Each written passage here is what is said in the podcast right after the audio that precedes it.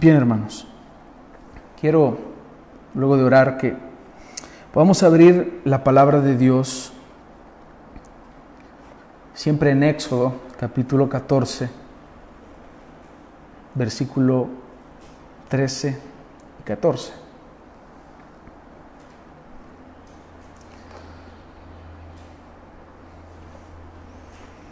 El título de este sermón es Nuestro camino hacia la tierra prometida.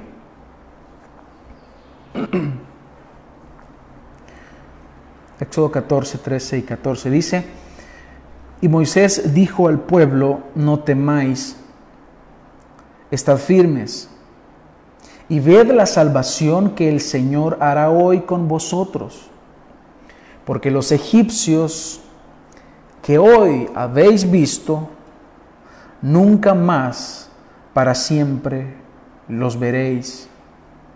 El Señor peleará por vosotros y vosotros estaréis tranquilos. Oremos.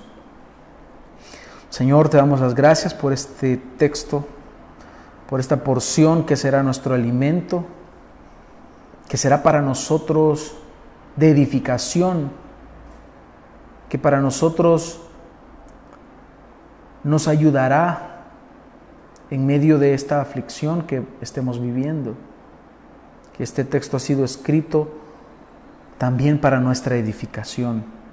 Y hoy te rogamos, Señor, que nos permitas comprender lo que tienes para nosotros hoy y podamos crecer, podamos aplicarlo a nuestra vida y que juntos como un solo cuerpo, como el cuerpo de Cristo, a pesar de que en este momento estemos separados por la distancia, te pedimos que allí en cada uno de nuestros hogares podamos ser edificados hoy con esta palabra. Gracias Señor. Amén. Hermanos, yo estoy consciente y estoy claro en esto que este es uno de los textos que se pueden utilizar para dar un, mensaje motivacional, un mensaje terapéutico que busque animar a la gente eh, únicamente emocionalmente, porque cualquier falso maestro pudiese tomar estas frases, el Señor peleará por vosotros y vosotros estaréis tranquilos. Es un texto que se presta para eso. De hecho, creo que los falsos maestros que únicamente buscan emocionar a la gente para que finalmente puedan darles dinero, este es uno de los textos que, que los, lo usan mucho para eso. Pero mi propósito, hermanos, es ahora sí leer este texto y vamos a ver más textos, pero básicamente quiero que veamos una vista de esa travesía que Israel ha hecho de Egipto hacia la tierra prometida a través de diferentes sucesos que son importantes. Hay muchos más sucesos que no los vamos a tomar en cuenta en esta enseñanza, pero los que vamos a tomar en cuenta son importantes para nuestra edificación. No busco emocionarlos, pero sí busco que por medio de la palabra de Dios seamos consolados y al mismo tiempo aprendamos. Nosotros podemos aprender viendo en otros, viendo el testimonio de otros, viendo lo que ha sucedido en otras personas, y solamente viendo o solamente observando y entendiendo lo que ha sucedido a otras personas, nosotros corregir nuestro camino antes de llegar a eso. Pero yo entiendo y yo estoy, estoy seguro que a nosotros nos cuesta. Muchas veces vemos que otras personas están siendo corregidas, disciplinadas, castigadas, y nosotros volvemos a hacer lo mismo que hacen otras personas. Pero ruego a Dios que nuestro deseo hoy sea escuchar la palabra, y aplicarlo a nuestra vida. Así que el Señor tiene algo que enseñarnos por medio de este viaje que Israel ha hecho de Egipto hacia la tierra prometida. Por eso el, el, título, que es nuestro camino hacia la tierra prometida, porque espiritualmente nosotros también tenemos un camino y ya vamos a ver en el Nuevo Testamento cómo la misma palabra del Señor nos dice que aprendamos de ellos, que lo que ha sido escrito ha sido escrito para nuestra enseñanza, que nosotros tenemos que vernos en el espejo de Israel como nación. Y vamos a ver este, estos grandes eventos que, que le vamos a, a dar lectura a algunos hoy. Yo creo que uno de los eventos más conocidos por las personas es la salida de Israel de su esclavitud a Egipto, que fue profetizada en Génesis 15:13. Puedes anotar la cita y luego lo lees y verás cómo el Señor le dice a Abraham que Israel, los descendientes de Abraham, iban a ser esclavos en Egipto. Y nosotros vemos que por medio de grandes señales, prodigios y milagros, Dios saca a Israel de Egipto. Y el, milagro más grande o lo, lo que más llama la atención es cuando el mar rojo se parte en dos. Este evento es mencionado muchas veces en la Biblia y es el más representativo de esta fase de la historia de Israel. Pero yendo al contexto, Éxodo capítulo 1 nos dice que surgió otro rey en Egipto que no conoció a José. Si ustedes recuerdan, José trae a toda su familia a Egipto, que sabemos que providencialmente el Señor sabía lo que iba a pasar, así que eh, esto no se le sale de las manos al Señor y sus, los hermanos de José venden a José, José es llevado a Egipto, ustedes conocen la historia, y gracias a ese evento providencial es que Dios guarda la vida de la nación de Israel, de, esa familia de descendientes de, de Jacob, su familia, que posteriormente pasaría a ser la nación de Israel. Y ellos son llevados a Egipto donde son guardados. Pues resulta que la dinastía descendiente de Amosis I, una dinastía distinta, a la dinastía que estuvo cuando se, dio este evento que les acabo de mencionar o cuando José lleva a la familia, a su familia, son dinastías distintas. Esto quiere decir que, la dinastía nueva que estaba ahora reinando no conoció a José, no conoció a su familia, no habían tenido ningún vínculo. Entonces quienes gobernaban en ese tiempo en Egipto no habían conocido a José, y lo cual hace que ellos los tengan entonces por esclavos. Al no conocer a José, al no conocer la razón por la cual estaban ahí, deshonraron la memoria de José porque no le conocían.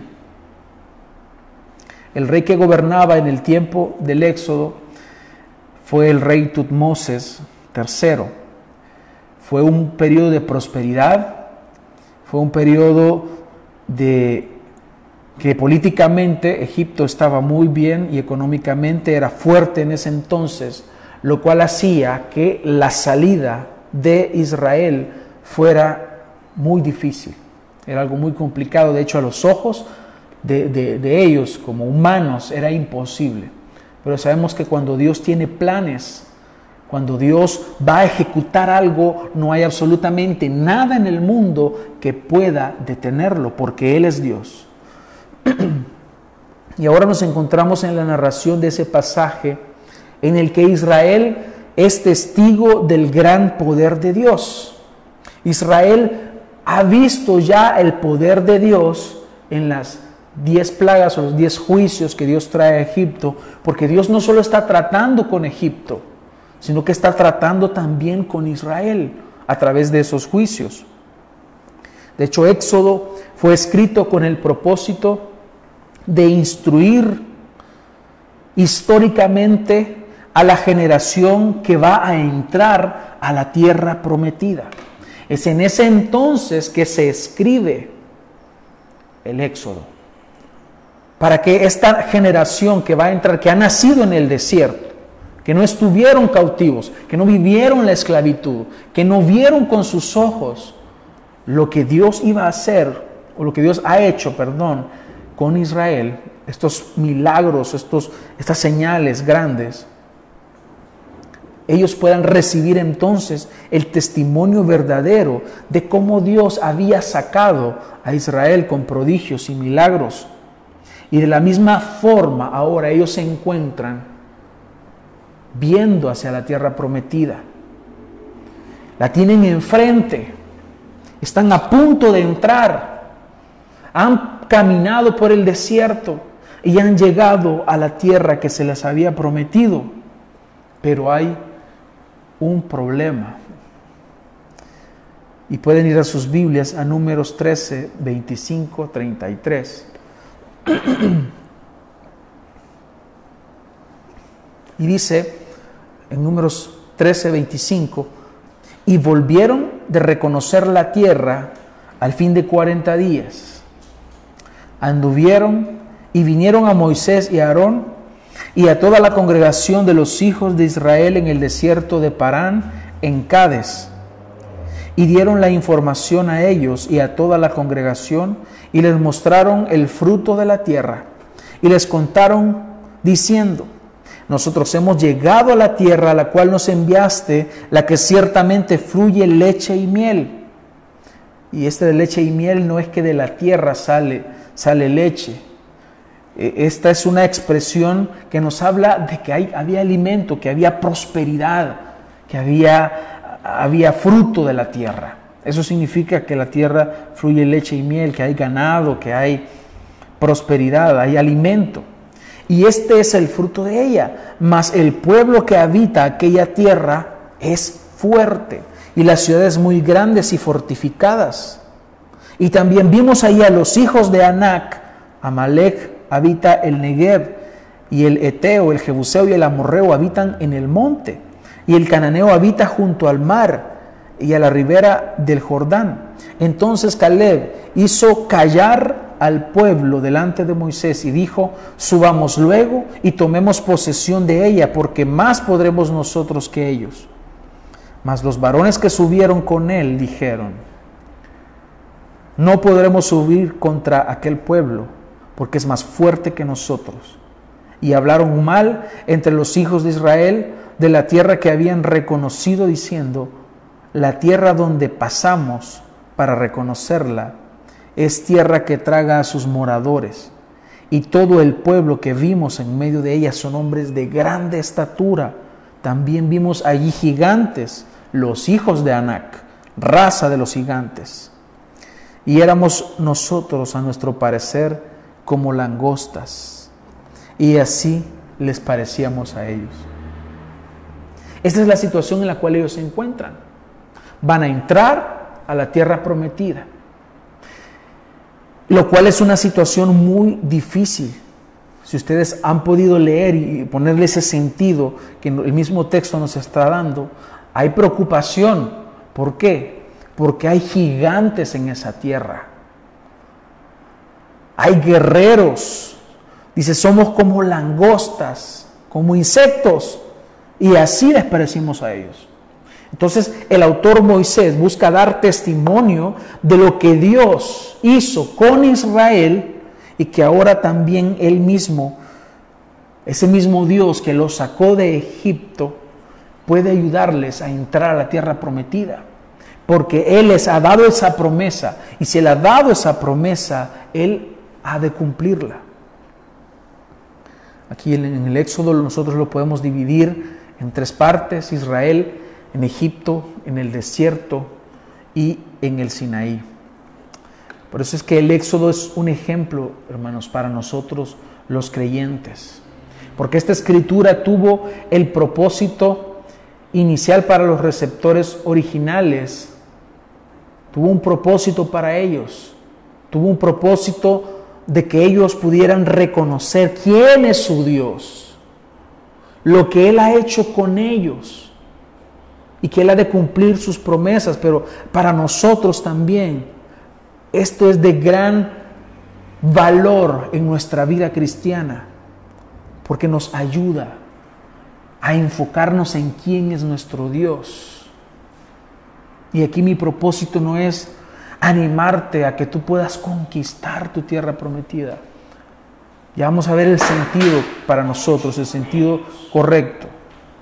En 1 Corintios 10, del 1 al 12, quiero invitarte que por favor lo busques. 1 Corintios 10, del 1 al 12. Y este texto es clave para que nosotros podamos entender cómo es que todo esto que ha sucedido con Israel nos puede ayudar a nosotros en nuestra vida cristiana. Dice, porque no quiero, hermanos, que ignoréis que nuestros padres todos estuvieron bajo la nube y todos pasaron en el mar, el mar, y todos en Moisés fueron bautizados en la nube y en el mar, y todos comieron el mismo alimento espiritual y todos bebieron la misma bebida espiritual, porque bebían de la roca espiritual que los seguía, y la roca era Cristo. Estás notando que el apóstol Pablo está tomando algo que ya sucedió hace siglos y lo está trayendo a una aplicación de hoy en día para que nosotros podamos vivir. Él dice, no quiero que ignoren esto.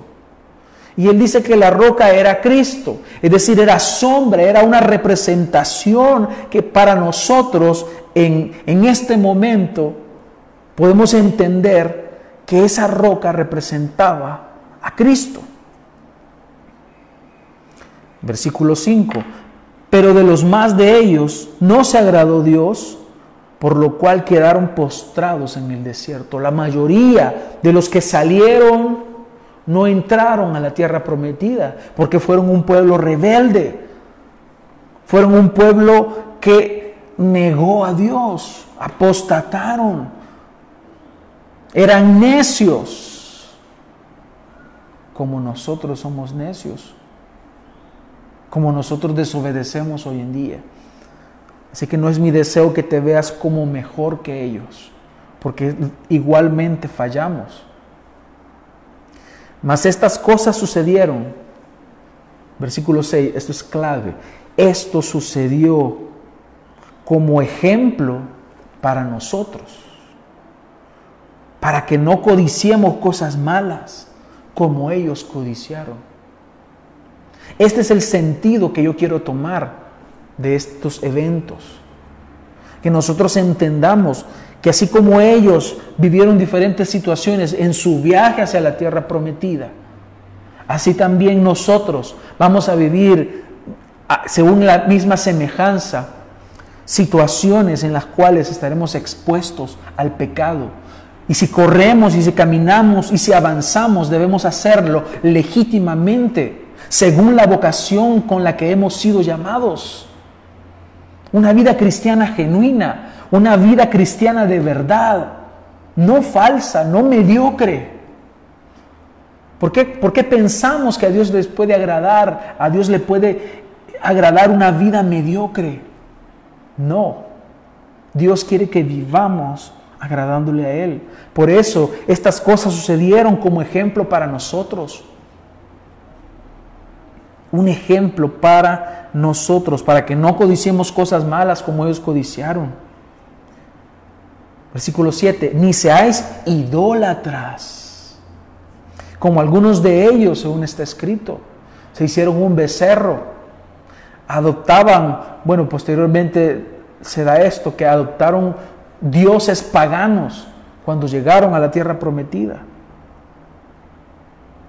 Se sentó el pueblo a comer y a beber y se levantó a jugar. Su idolatría no solamente fue hacia un becerro, sino este tipo de acciones pecaminosas.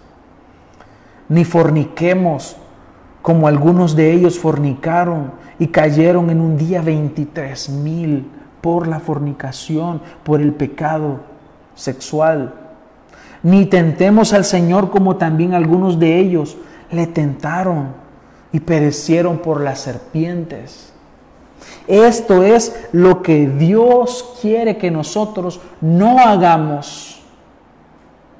Que vivamos enfocados, puestos los ojos en Jesús. 11.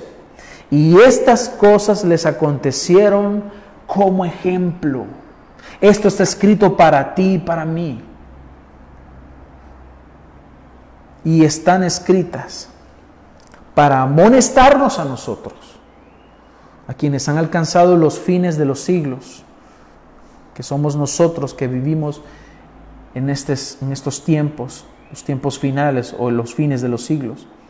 Así que el que piensa estar firme, mire que no caiga.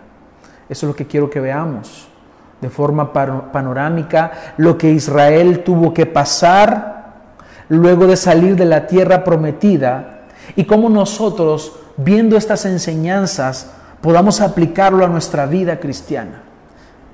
Que atendamos a la instrucción de Pablo y entendamos que esas cosas están escritas para amonestarnos a nosotros. Por eso digo que será una vista panorámica. Podremos responder estas preguntas de qué fue liberado Israel. De Egipto, de la esclavitud de Egipto, de que hemos sido liberados nosotros, del pecado. ¿Cómo salió Israel? de una forma milagrosa, creyendo por medio de la obra de Dios. Israel no hizo absolutamente nada. No estaba dentro de sus posibilidades. De otra forma hubiesen salido antes. ¿Y nosotros cómo salimos? También por la fe. Por fe, por la obra de Dios, porque la fe es un don de Dios no por nosotros. Quiero que vayas viendo esa similitud. En Hebreos 11, 27 al 29 dice, por la fe dejó a Egipto, no temiendo la ira del rey, porque se sostuvo como viendo al invisible. Es lo que hace la fe. Sostenernos como viendo al invisible. Tú no has visto cara a cara a Jesús, tú no viste, no lo viste crucificado en la cruz, tú no lo viste resucitado, tú no lo viste ascender al cielo. Tú, tú nada más lo crees por la fe. Yo también lo creo por la fe es precisamente por la fe, así como ellos salieron de Egipto por fe, creyendo como viendo al invisible. Así nosotros hemos salido de la esclavitud del pecado, creyendo por la fe, solo por la fe en Jesús solo por la fe en el Hijo de Dios. El que cree en el Hijo de Dios tiene vida eterna, pero el que rehúsa a creer en el Hijo de Dios no verá la vida, sino que la ira de Dios está sobre él. Por la fe celebró la Pascua y la aspersión de la sangre, para que el que destruía a los primogénitos no los tocase a ellos. Por la fe pasaron el mar rojo como por tierra seca, e intentando los egipcios hacer lo mismo, fueron ahogados. Porque Dios había dado fe a los hijos de Dios, había dado fe al pueblo de Israel. Es la fe lo que mueve a los hijos de Dios. Y eso tú lo muestras en la obediencia hacia los propósitos de Dios y su voluntad que Él ha revelado en su palabra. También podemos responder a la pregunta, ¿hacia dónde iba ¿Hacia dónde iba Israel? Hacia la tierra prometida. ¿Hacia dónde vamos nosotros? Hacia nuestra patria celestial, nuestra tierra prometida, la gloria eterna con Cristo. Otra pregunta, ¿qué les separaba de la tierra prometida? El mar rojo, el desierto, las aguas amargas, los egipcios persiguiéndolos, las pruebas. ¿Qué te separa a ti en este momento de tu ingreso a la tierra prometida? El mundo, esta vida, las pruebas que tenemos que vivir acá porque tú no partirás de este mundo, de esta tierra, hasta que Dios haya terminado de trabajar en ti. Dios sigue trabajando en nosotros.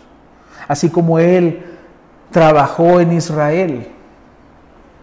Dios estaba probándolos a ellos. Y no porque Dios no supiera qué es lo que había en su corazón, sino para mostrarles a través de diversas pruebas qué es lo que ellos tenían en su corazón, para que ellos pudieran ver Entendiendo esta similitud, quiero que hoy de forma panorámica veamos estas dificultades a las cuales Israel se enfrentó y cómo nosotros tenemos que enfrentar las mismas pruebas hoy, las mismas dificultades hoy en día.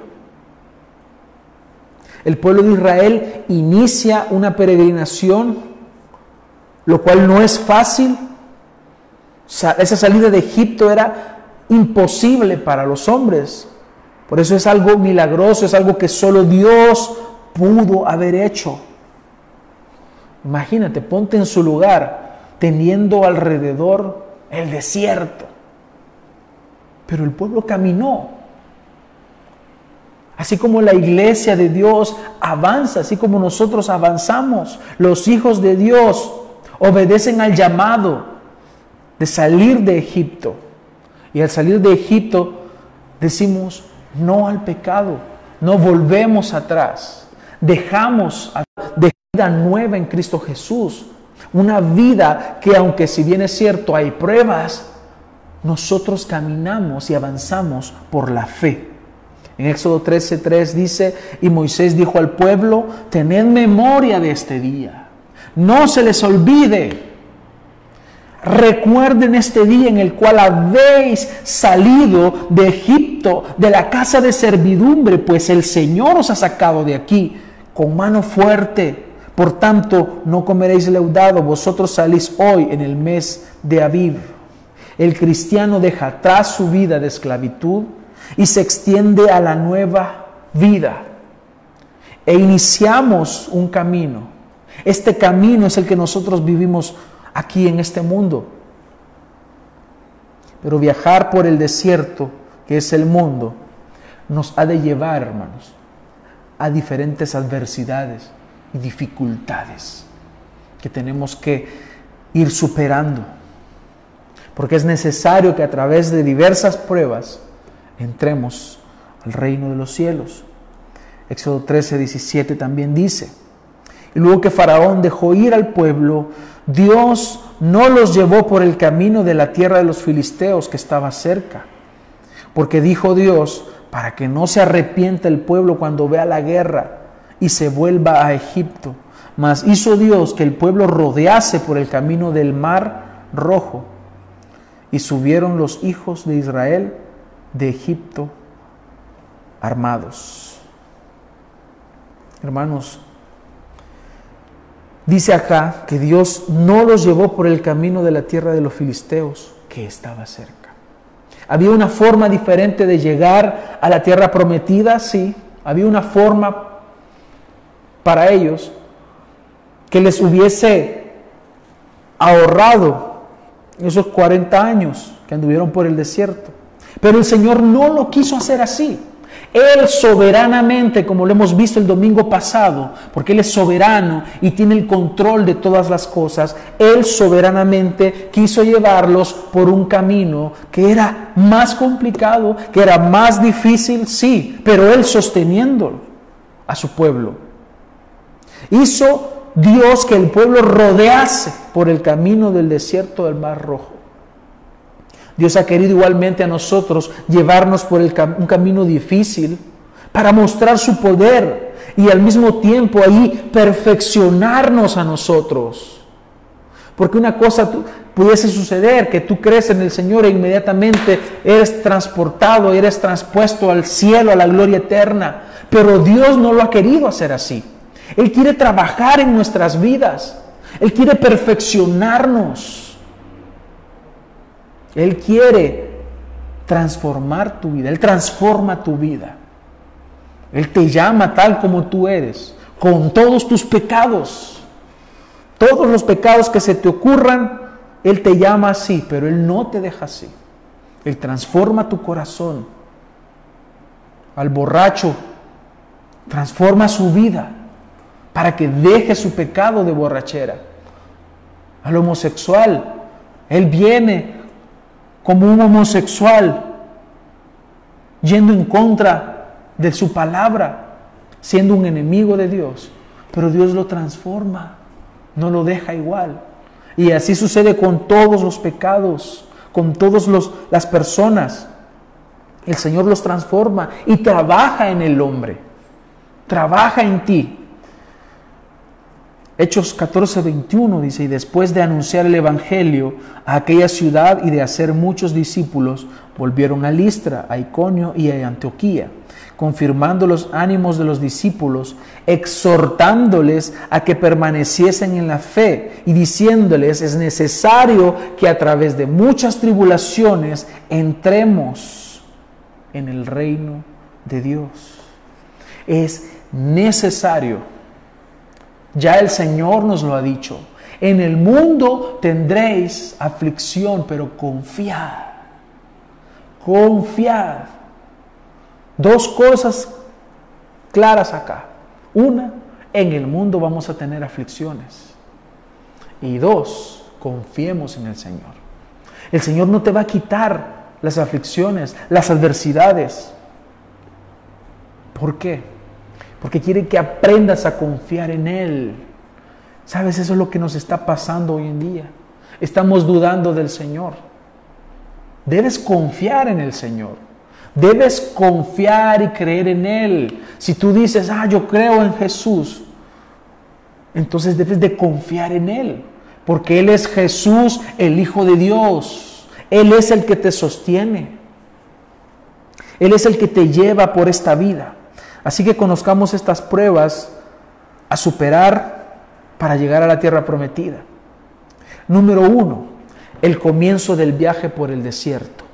Esa era la primera prueba a la cual ellos se debían enfrentar. La buena noticia es que Dios les está guiando día y noche. Dios les muestra a Él que Él está con ellos. ¿Cómo lo hacen? Éxodo 13:20 dice, y partieron de Sucot y acamparon en Etam a la entrada del desierto. Y el Señor iba delante de ellos de día en una columna de nube para guiarlos por el camino y de noche en una columna de fuego para alumbrarles a fin de que anduviesen de día y de noche. Nunca se apartó de delante del pueblo la columna de nube de día y de noche la columna de fuego, porque Dios nunca se separa de sus hijos. Debemos avanzar, debemos caminar en nuestra vida de creyentes. ¿Habrán dificultades? Sí, pero el Señor siempre está con sus hijos. En el desierto solo es posible avanzar bajo la sombra en el día y con luz durante la noche. Y el Señor estaba ahí para proveerles lo que necesitan. Al igual tú tienes lo que necesitas para avanzar. Él es nuestro Señor proveedor. Él nos provee todo lo que nosotros necesitamos. Él lo ha hecho todo. Él lo ha logrado en la cruz para que tú y yo podamos avanzar en nuestra vida en nuestra travesía, en nuestro peregrinaje hacia nuestra tierra prometida. Él lo ha hecho todo y nos ha dejado el Espíritu Santo. Él dijo, he aquí que yo estoy con ustedes todos los días hasta el fin del mundo. Él ha dicho que no nos iba a dejar huérfanos. Nos ha mandado y nos ha enviado al Espíritu Santo que mora en nosotros, que está con nosotros. Y a través de la obra del Espíritu Santo en nuestra vida es que nosotros avanzamos todos los días. Así como Dios estuvo con ellos día y noche, la presencia de Dios está con nosotros, está con su pueblo día y noche. Esta nube y esta columna de fuego para ellos era fuente de luz, era dirección y era protección para ellos. Así para nosotros es exactamente lo mismo. Él es nuestra sombra. Salmo 91.1 dice, el que habita al abrigo del Altísimo morará bajo la sombra del Omnipotente. En el calor del desierto necesitas la sombra. Pues acércate a Dios, acércate a Él, habita con Él, habita al abrigo del Altísimo para que Él sea tu sombra. Necesitas luz en la oscuridad. El Salmo 73, 24 dice, me has guiado según tu consejo y después me recibirás en gloria. ¿A quién tengo yo en los cielos sino a ti y fuera de ti nada deseo en la tierra? Me has guiado según tu consejo. Él te guía.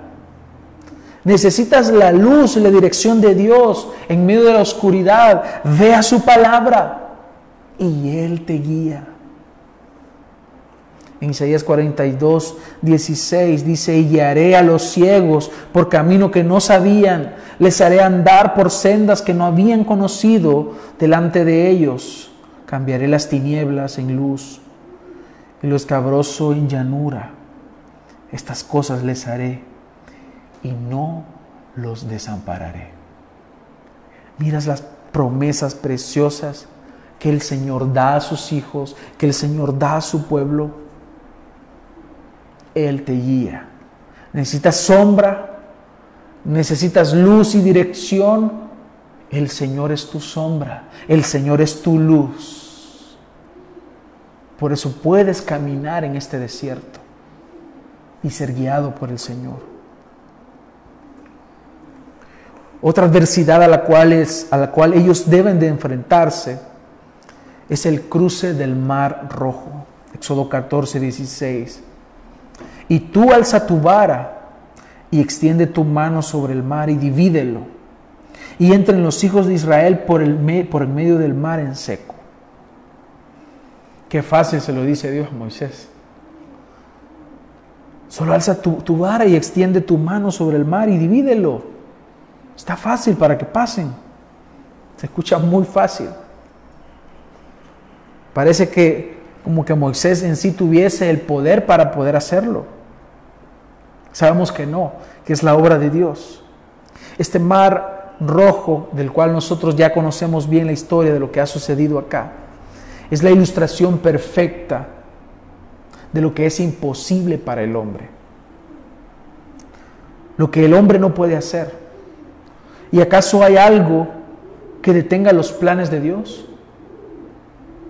¿Acaso ese mar que Dios mismo lo ha hecho puede detener el plan de Dios de sacar a su pueblo? Como lo hemos visto el domingo pasado, no hay absolutamente nada que detenga la mano de Dios. Porque Él no solamente es soberano, sino que Él tiene el poder de ejecutar su voluntad y sus designios. Isaías 14, 27 dice, si el Señor de los ejércitos lo ha determinado, ¿quién puede frustrarlo? Y en cuanto a su mano extendida, ¿quién puede volverla atrás? ¿Quién puede hacer eso? Si Dios ha determinado algo, ¿acaso habrá algún ser humano que pueda impedirlo? ¿Es para eso que ayunamos? ¿Es para eso que estudiamos la Biblia y oramos. ¿Es para eso? ¿Es para que Dios deje de hacer su voluntad y haga la nuestra? ¿Es para doblarle la mano a Dios? Ninguna oración, ningún ayuno, ninguna ofrenda, ningún diezmo, nada puede impedir o frustrar los planes de Dios. Absolutamente nada. Por eso debemos ser sensatos al orar. Cuando vengas delante del Señor, humíllate. Humíllate ante el Señor. Porque si el Señor de los cielos ha determinado, ¿quién puede frustrarlo? Y algo precioso que Él ha determinado es salvar a su pueblo. Y nada puede cambiar eso. Nadie puede cambiar eso. Si el Señor ha decidido salvarte, Nada puede impedirlo. Nada. Tú habrás de llegar al cielo y Él te dará fe para que tú vivas acá en este mundo. Porque somos guardados por medio de la fe, como dice Primera de Pedro. Somos guardados por medio de la fe. El Señor nos guarda, el Señor te da la fe para que creas en Él y te da la fe para mantenerte creyendo en Él. Por eso es Decimos que es imposible para el hombre salvarse, pero es posible para Dios ejecutar la salvación. Lucas 18, 26, 27 dice, los que oyeron esto dijeron, ¿y quién podrá salvarse? Y él respondió, lo imposible para los hombres es posible para Dios. Es imposible para el hombre salvarse a sí mismo. Es imposible para el hombre salvarse él mismo. No puede el hombre salvarse. Veamos un ejemplo en el Evangelio de Marcos 2. Uno dice, habiendo entrado de nuevo en Capernaum varios días después, se oyó que estaba en casa y se reunieron muchos, tanto que ya no había lugar ni aún a la puerta, y él les exponía la palabra. Entonces vinieron a traerle un paralítico llevado entre cuatro, y como no pudieron acercarse a él a causa de la multitud, levantaron el techo encima de donde él estaba. Y cuando habían hecho una abertura, bajaron la camilla en que yacía el paralítico. Viendo Jesús la fe de ellos, dijo al paralítico, Hijo, tus pecados te son perdonados. Pero estaban allí sentados algunos de los escribas, los cuales pensaban en sus corazones, ¿por qué habla este así? Está blasfemando. ¿Quién puede perdonar pecados si no solo Dios? Y al instante Jesús, conociendo en su espíritu que pensaban de esa manera dentro de sí mismo, les dijo, ¿por qué pensáis estas cosas en vuestros corazones? ¿Qué es más fácil decir al paralítico, tus pecados te son perdonados, o decirle, levántate, toma tu camilla y anda? Pues para que sepáis que el Hijo del Hombre tiene autoridad en la tierra para perdonar pecados, dijo al paralítico, a ti te digo, levántate, toma tu camilla y vete a tu casa. Y él se levantó y tomando al instante la camilla, salió a la vista de todos, de manera que todos estaban asombrados y glorificaban a Dios, diciendo, jamás hemos visto cosa semejante. El Señor está atendiendo acá dos necesidades. Una es física y una es espiritual. Pero te das cuenta que el Señor atiende primeramente la necesidad espiritual. Él le dice, tus pecados te son perdonados. Y esto me hacía reflexionar en estos días. ¿Cómo es posible que nosotros nos enfoquemos en atender necesidades materiales, físicas, visibles, y descuidemos lo más importante? Muchas iglesias y organizaciones cristianas hoy en día dedican millones de dólares a los esfuerzos que hacen humanitarios, descuidando lo más importante. Tú te puedes ir al infierno con dinero, es decir, teniendo dinero en esta vida, teniendo todas tus necesidades materiales solucionadas sin tener deudas, teniendo absolutamente todo lo que este mundo pueda darte. Puede decirte así.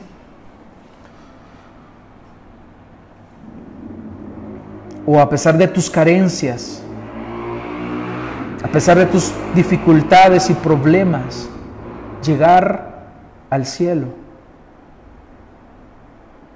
Porque no se trata finalmente de las cuestiones materiales.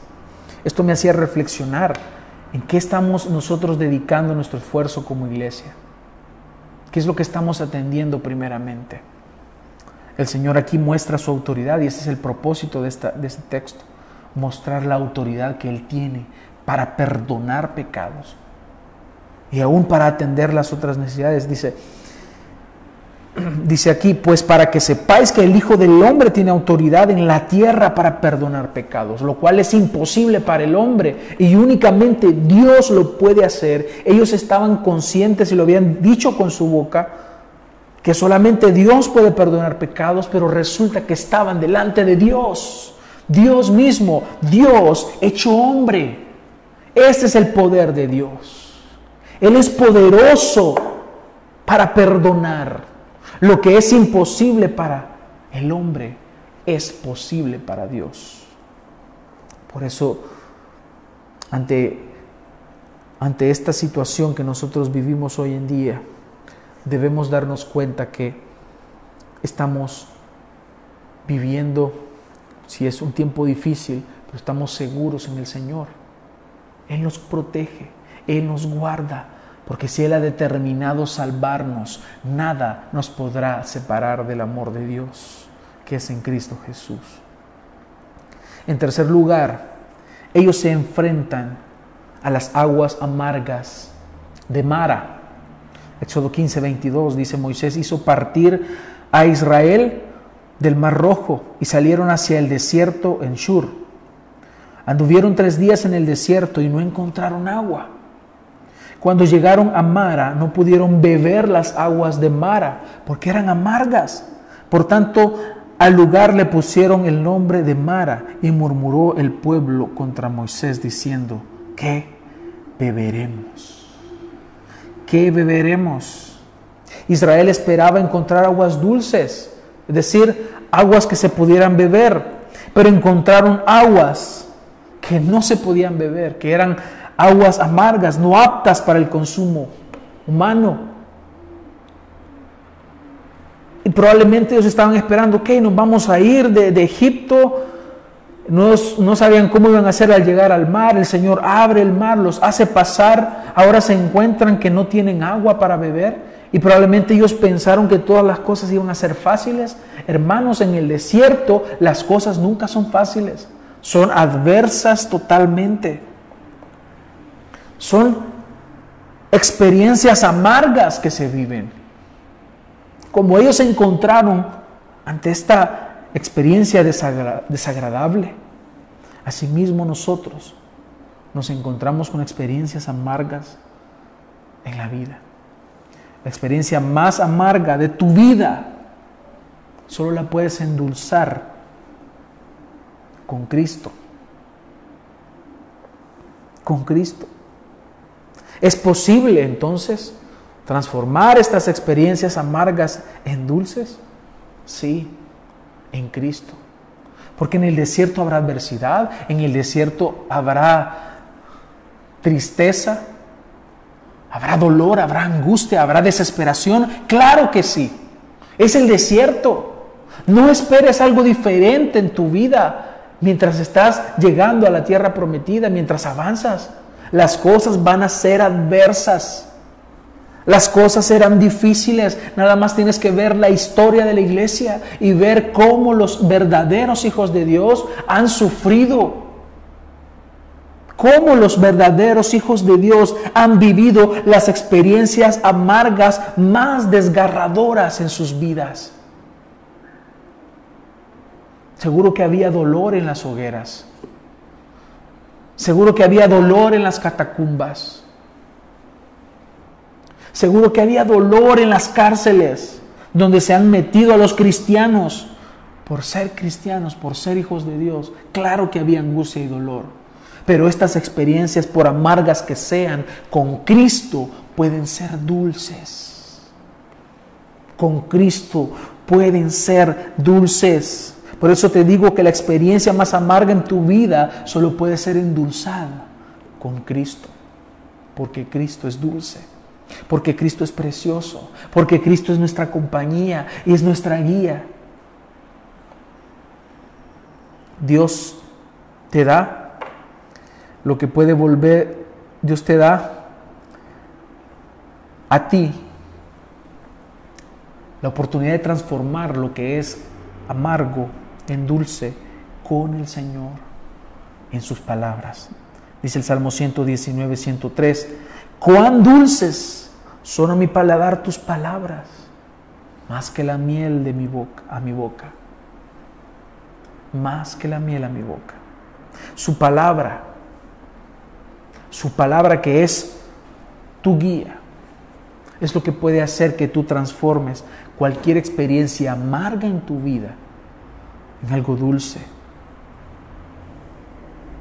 Su palabra nos muestra finalmente quién es Él y lo único que puede cambiar lo amargo en dulce es Cristo mismo.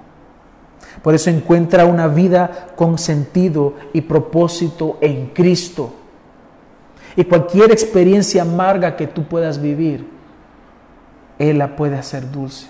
Él puede darte consuelo. Él puede ayudarte. No busques en otro lado, no busques en otro lugar. Número cuatro, ellos se encuentran con la dificultad del el hambre y la sed. Es ahí donde comienzan a desobedecer, a reclamar, a rezongar y a dejar de creer. Éxodo 16, del 1 al 4, dice, partieron de Elim, que significa lugar de palmeras, y toda la congregación de los hijos de Israel llegó al desierto de Sin, que está entre Elim y Sinaí el día 15 del segundo mes después de su salida de la tierra de Egipto. Y toda la congregación de los hijos de Israel murmuró contra Moisés y contra Aarón en el desierto. Y los hijos de Israel les decían, ojalá hubiéramos muerto en manos del Señor en la tierra de Egipto, cuando nos sentábamos junto a las ollas de carne, cuando comíamos pan hasta saciarnos pues nos habéis traído a este desierto para matar de hambre a toda esta multitud. Entonces el Señor dijo a Moisés, he aquí haré llover pan del cielo para vosotros, y el pueblo saldrá y recogerá diariamente la porción de cada día para ponerlos a prueba si andan o no en mi ley. Había hambre y había sed. Se encontraron con esta situación y el pueblo lo que hizo, en vez de humillarse ante el Señor, comenzó a murmurar, comenzaron a hablar. Y mira las expresiones de ellos, no eran nada agradables, no eran muestra de un corazón humilde. Ojalá hubiéramos muerto en manos del Señor en Egipto. Allá nos sentábamos con las ollas de carne, añorando su pasado. Comían pan hasta saciarse. Pero ahora dicen, nos han traído el desierto a matarnos de hambre. Hermanos, siempre habrá momentos de escasez. Siempre. Probablemente hoy estemos viviendo. Siempre habrá momentos de escasez. Pero ¿qué vemos acá? Que el Señor les va a proveer. Hermanos, el Señor tiene paciencia. Ante la escasez, el Señor siempre provee. No solo de pan vivir el hombre, sino de toda palabra que sale de la boca de Dios. Que el Señor provea hoy alimento para nuestros espíritus, para nuestro espíritu. Siempre habrá momentos de escasez, pero Dios es quien te proveerá en todo momento. Y esta es la prueba de las necesidades materiales, pero al mismo tiempo espirituales. No solamente se trata de que tenga escasez o necesidad material, pero ¿qué hay de tu espíritu? ¿Te estás alimentando? Ahí está la palabra. Come y sáciate de la palabra de Dios. Hoy mientras estás confinado en tu casa, busca al Señor. Lee la palabra de Dios. Aliméntate de Él. Lee aquellos libros que Solo has dejado empezado, termínalos y aliméntate del Señor.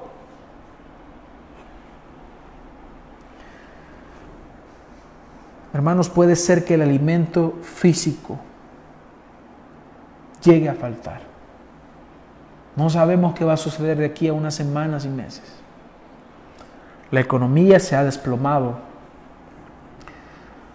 Los trabajadores independientes han perdido clientes. Los empleados, algunos ya han sido despedidos porque las empresas no pueden operar. Nos esperan situaciones caóticas en cuanto a nuestra economía. Rogamos que el Señor tenga misericordia de nosotros. Pero hermanos, ¿sí que hay? Si no tenemos dinero para comprar alimentos y si los mismos escasean. No importa que eso llegue a suceder, pero que tu alimento espiritual no falte. Aliméntate del Señor, aliméntate de Cristo, que Él es el pan de vida. Juan 6:31 dice, nuestros padres comieron el maná en el desierto como está escrito, les dio a comer pan del cielo. Entonces Jesús les dijo, en verdad, en verdad os digo, no es Moisés el que os ha dado el pan del cielo, sino que es mi Padre el que os da el verdadero pan del cielo. ¿Quién es el verdadero pan del cielo? Dice, porque el pan de Dios es el que baja del cielo y da vida al mundo. Es Cristo mismo. Entonces le dijeron, Señor, danos siempre este pan. Jesús les dijo, yo soy el pan de vida. El que viene a mí no tendrá hambre y el que cree en mí nunca tendrá sed. Este maná que descendió del cielo, este pan que descendió del cielo cuando ellos estaban en el desierto, era muestra de lo que iba a venir posteriormente, era sombra de lo que iba a venir posteriormente, que es Jesucristo mismo alimentando a su pueblo. Así que el Señor sí puede suplir tus necesidades físicas o materiales, pero la más importante es que tú te alimentes de Él todos los días, que vayas a la palabra de Dios y que alimentes tu espíritu con Él. Al mismo tiempo, Él es el agua de vida. Él es el que suple tu hambre, pero suple también tu sed. Una mujer de Samaria vino a sacar agua y Jesús le dijo, dame de beber pues sus discípulos habían ido a la ciudad a comprar alimentos. Entonces la mujer samaritana le dijo, ¿cómo es que tú siendo judío me pides de beber a mí, que soy samaritana? Porque los judíos no tienen tratos con los samaritanos. Respondió Jesús y le dijo, si tú conocieras el don de Dios y quién es el que te dice dame de beber, tú le habrías pedido a él y él te hubiera dado agua viva. Ella le dijo, Señor, no tienes con qué sacarla y el pozo es hondo. ¿De dónde pues tienes esa agua? ¿Acaso eres tú mayor que nuestro padre Jacob, que nos dio el pozo del cual bebió él mismo y sus hijos y sus ganados? Y mira la respuesta de Jesús, lo más bello y precioso. Respondiendo Jesús y le dijo, todo el que beba de esta agua volverá a tener sed. Pero el que beba del agua que yo le daré no, tendrá, no tendrá sed jamás, sino que el agua que yo le daré se convertirá en él una fuente de agua que brota para vida eterna. Toma de Jesús, toma del agua de vida, bebe del agua de vida para que no tenga sed en este desierto que caminamos mientras llegamos a nuestra tierra prometida. Aliméntate de Él y bebe de Él. Es duro caminar en este desierto. Es todo adverso. La vida cristiana no solamente es difícil, es imposible en nuestras fuerzas. Es imposible. Por eso el Señor te da estos medios de gracia. Él mismo se ha entregado, Él mismo se ha dado. Pero el pueblo seguía murmurando, como tú y yo lo hacemos siempre. Ay, que el Señor, ¿por qué es así el Señor? ¿Por qué nos tiene así? No murmures, calla, da gloria a Dios, bebe del agua, come del pan porque Jesús es el pan del cielo. Él es tu alimento para siempre. Él es el alimento de su pueblo. Él es el agua de vida que bebemos los hijos de Dios. Por eso tú no puedes quedar en el desierto, debes continuar. Tienes el medio, tienes la forma, tienes el agua de vida que sacia tu sed. Éxodo 17:6 dice, He aquí yo estaré allí delante de ti sobre la peña de Oreb y golpearás la peña y saldrá agua de ella para que bebe el pueblo. Y así lo hizo Moisés en presencia de los ancianos de Israel y puso aquel lugar el nombre de Masá y Meriba por la contienda de los hijos de Israel. Y porque tentaron al Señor diciendo, ¿está el Señor entre nosotros o no? Jesús es esa piedra de la cual brotó agua. Por eso, ahora nosotros debemos estar conscientes de que ante nuestra necesidad de agua tenemos a la roca de la cual fluye el agua. Y esa roca era Cristo, como nos dice el apóstol Pablo. Al mismo tiempo, como número 5,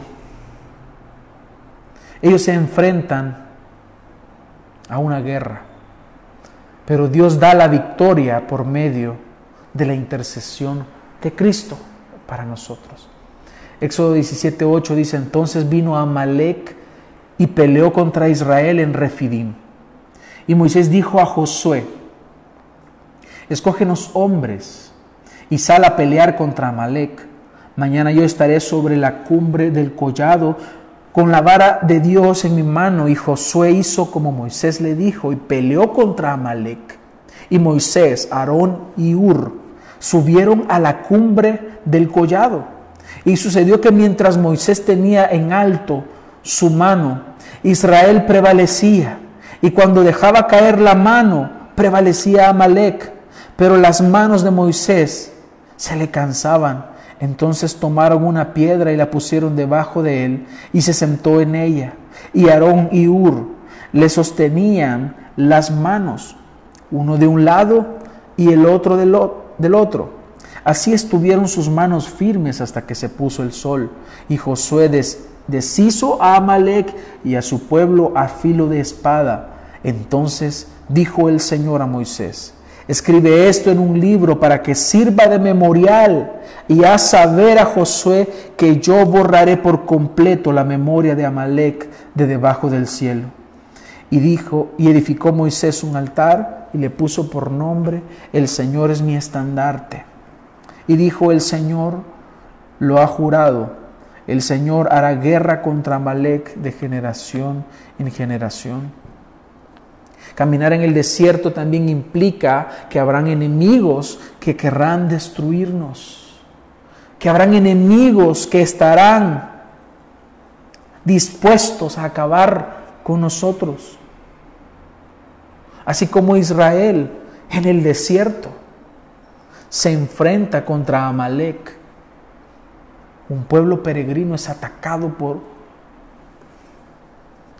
por un ejército. Pero vemos acá la obra de Dios. ¿Qué tenía en las manos de Moisés? Nada. No eran las manos de Moisés. Es que el Señor estaba con ellos. El Señor es mi estandarte.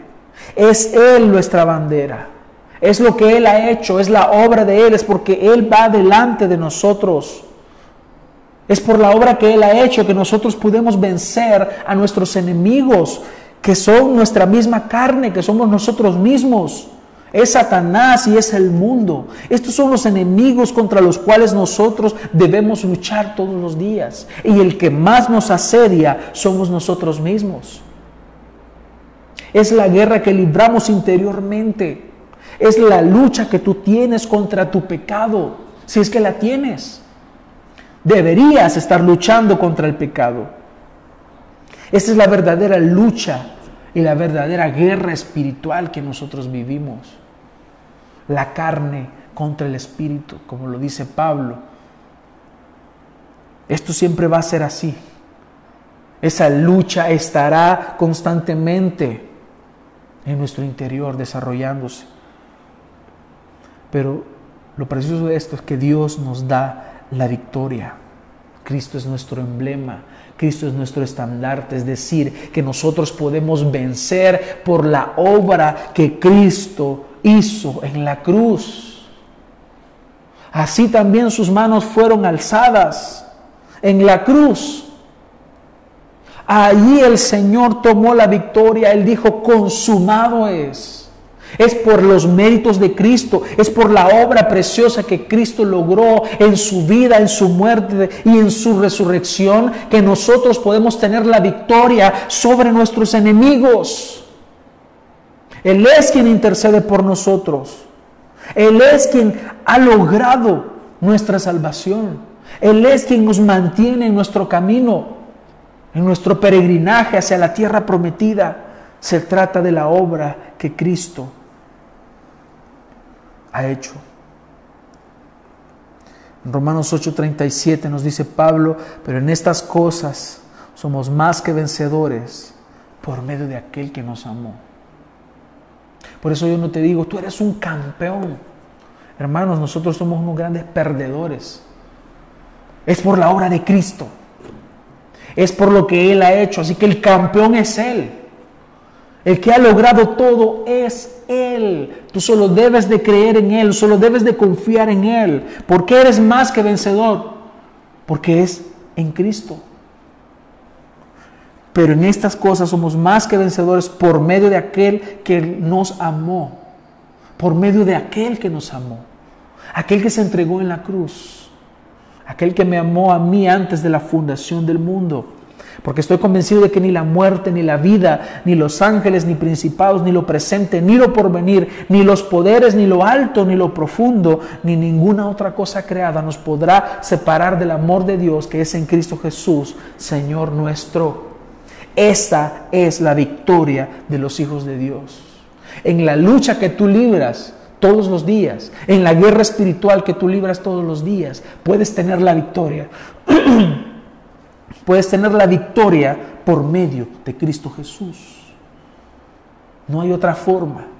Tú puedes tener la victoria en Cristo Jesús. Por eso eres más que vencedor por medio de Él.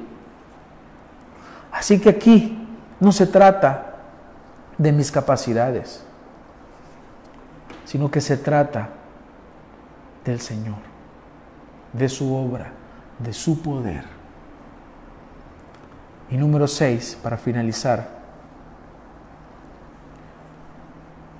ellos tenían una necesidad de justicia. Éxodo 18, 16 dice, cuando tienen un pleito, vienen a mí, yo juzgo entre ellos, dándoles a conocer los estatutos de Dios y sus leyes. Ellos se acercaban a Moisés buscando justicia. Nosotros tomamos su ejemplo y buscamos a Cristo para que sea Él quien tome justicia por sus manos.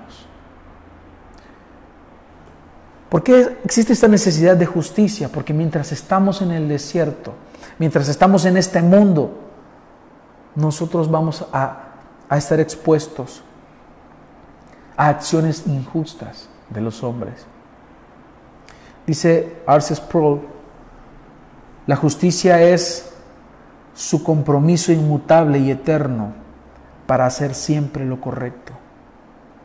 Vivimos en un mundo injusto, donde habrán injusticias, se cometerán injusticias todos los días, y muchas en contra de los cristianos, en contra de los creyentes, por el simple hecho de ser creyentes y hijos de Dios. Pero nosotros tenemos una manera de vivir y no es acorde al mundo. Es según los mandamientos del Señor. Es según lo que Él ha dejado establecido. Así que ante la necesidad de justicia, así como el pueblo tenía esa necesidad de justicia e iba a Moisés, nosotros vamos a ir a Cristo, vamos a ir a nuestro Señor porque Él es justo. La naturaleza de Dios es ser justo.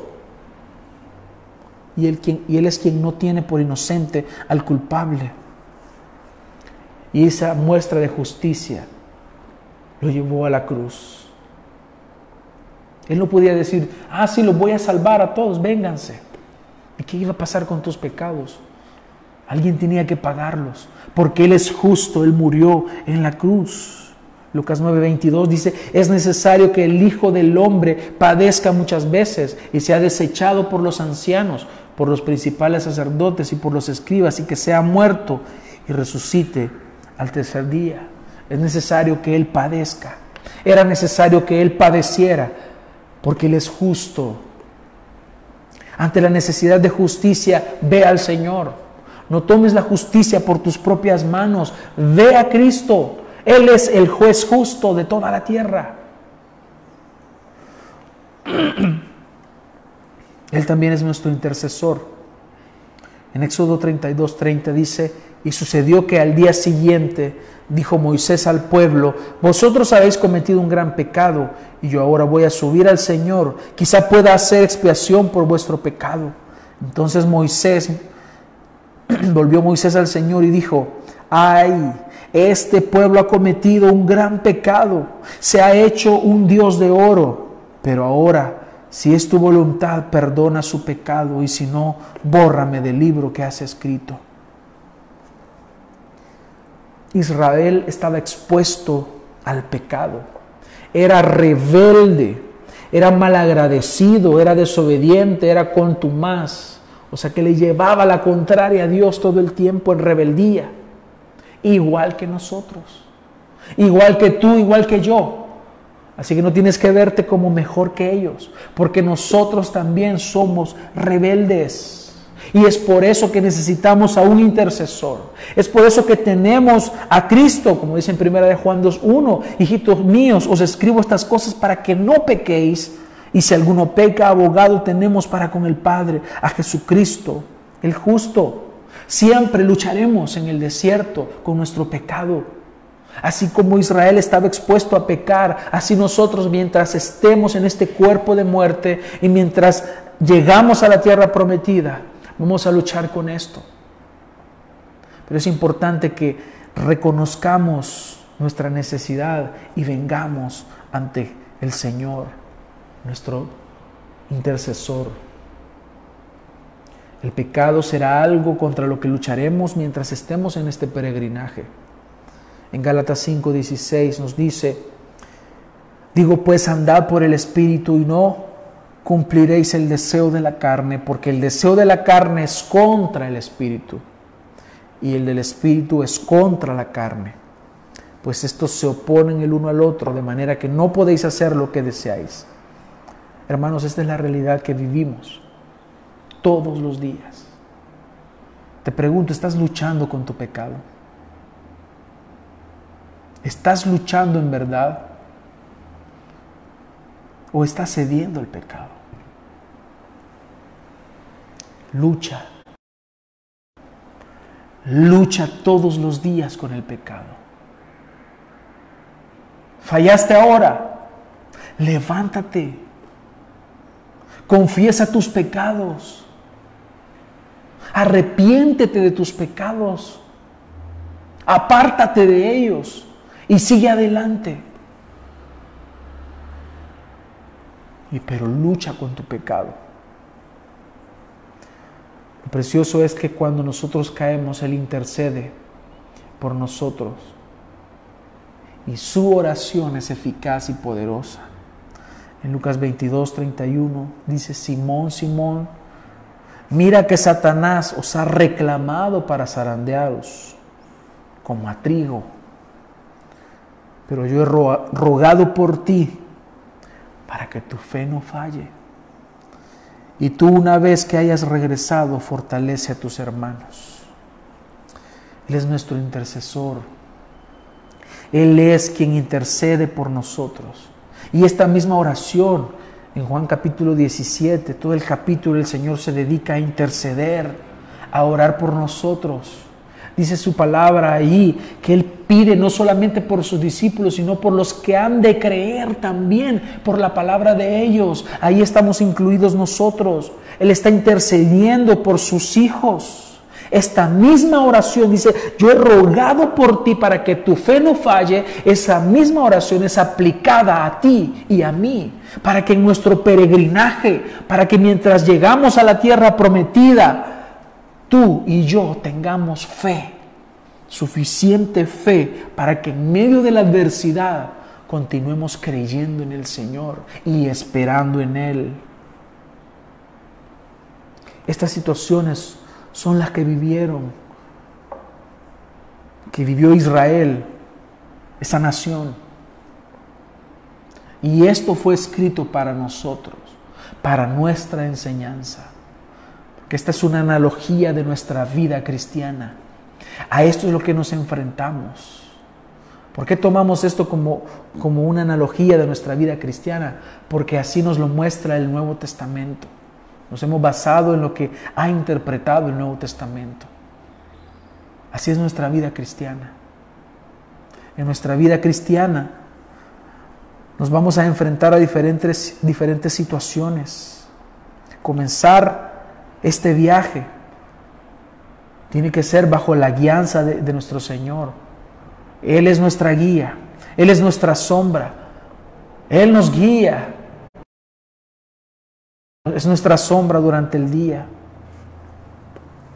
Él hace ese milagro precioso de que nosotros lleguemos hacia la tierra prometida.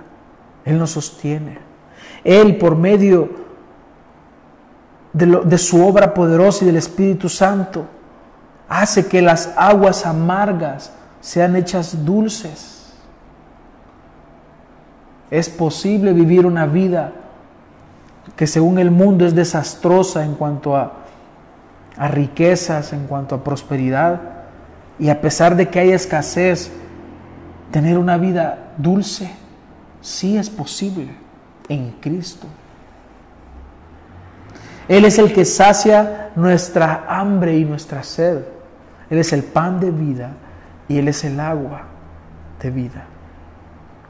En medio de las batallas y las guerras que nosotros enfrentamos todos los días en este mundo, Él es el que nos da la victoria. Él es el que nos ayuda, Él es el que nos sostiene.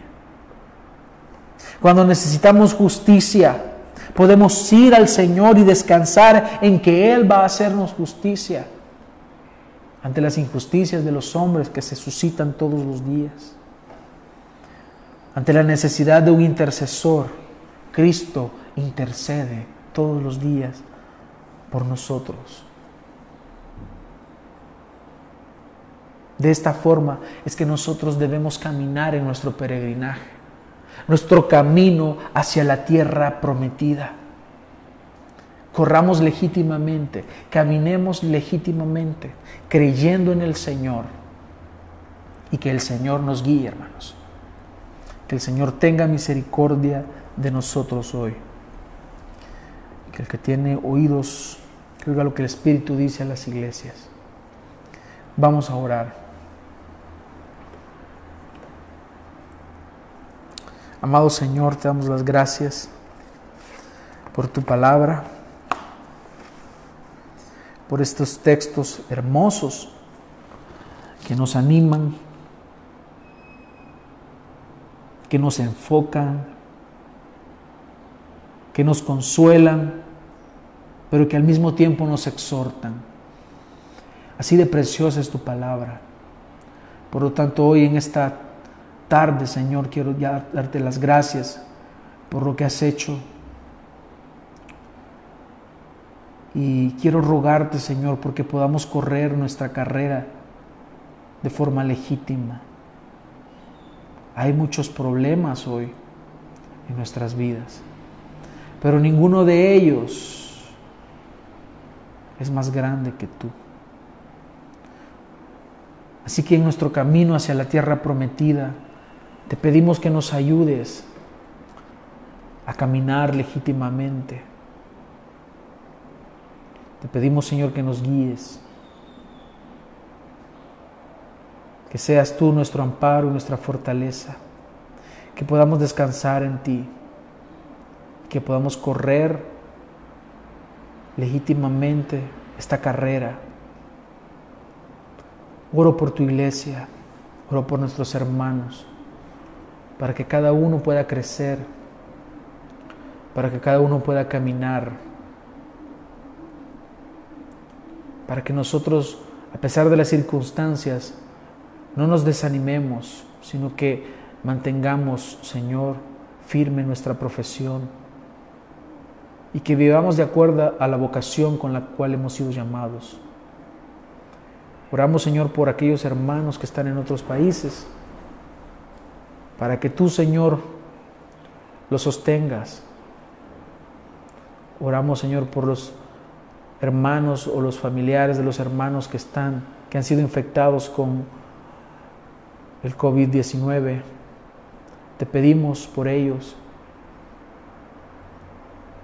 Oramos, Señor, por estos hermanos que están en España, para que los guardes, para que tú, Señor, tengas misericordia de ellos. Es un país que ha sido duramente azotado por esta enfermedad. También por la iglesia que está en Ecuador, que ha sido otro país que está duramente afectado, Señor. Oramos por nuestro país para que podamos ser guardados, Señor, de, esta enfermedad. Pero si es tu voluntad, Señor, que hayan infectados dentro de tu pueblo, Señor, ayúdanos. Te pedimos, Señor, que nos ayudes a poder soportar si tú te llevarás a algunos de nosotros por esta enfermedad. Ayúdanos, Señor, a que seamos guardados en la fe y que a pesar de la angustia y el dolor que pueda haber en nuestro cuerpo, podamos mantener firme nuestra profesión de fe, creyendo en ti, Señor. Y ahora se hacen más claras las palabras del apóstol quien dijo ya sea que vivamos o que muramos, del Señor somos. Por lo tanto, hay seguridad plena en ti. Oramos también por la provisión económica o por la provisión de alimentos, Señor, en nuestras casas. Provéenos, Señor. A los que hemos perdido clientes y, y trabajo, Señor, te rogamos que nos sustente, Señor. Que bendigas nuestros hogares, y que nos ayudes a tener paciencia, Señor. Gracias, Padre, por lo que has hecho. Y anhelo el día, Señor, en que volvamos a reunirnos en este lugar. Anhelo el día, Señor, en que tu iglesia reunida celebre la cena del Señor. La iglesia reunida cante himnos exaltando tu nombre la iglesia reunida ore y la iglesia reunida tenga comunión y escuche tu palabra. Gracias te damos, Señor, por este tiempo. En tus manos estamos, Señor. Tuya es la gloria por los siglos de los siglos. Amén. Bien, hermanos, quiero darle las gracias por haber estado siguiendo esta transmisión. Espero que puedan compartirla y le ruego a Dios que nos ayude a vivir confiando en Él todos los días de nuestra peregrinación mientras llegamos a nuestra tierra prometida. Que el Señor les bendiga.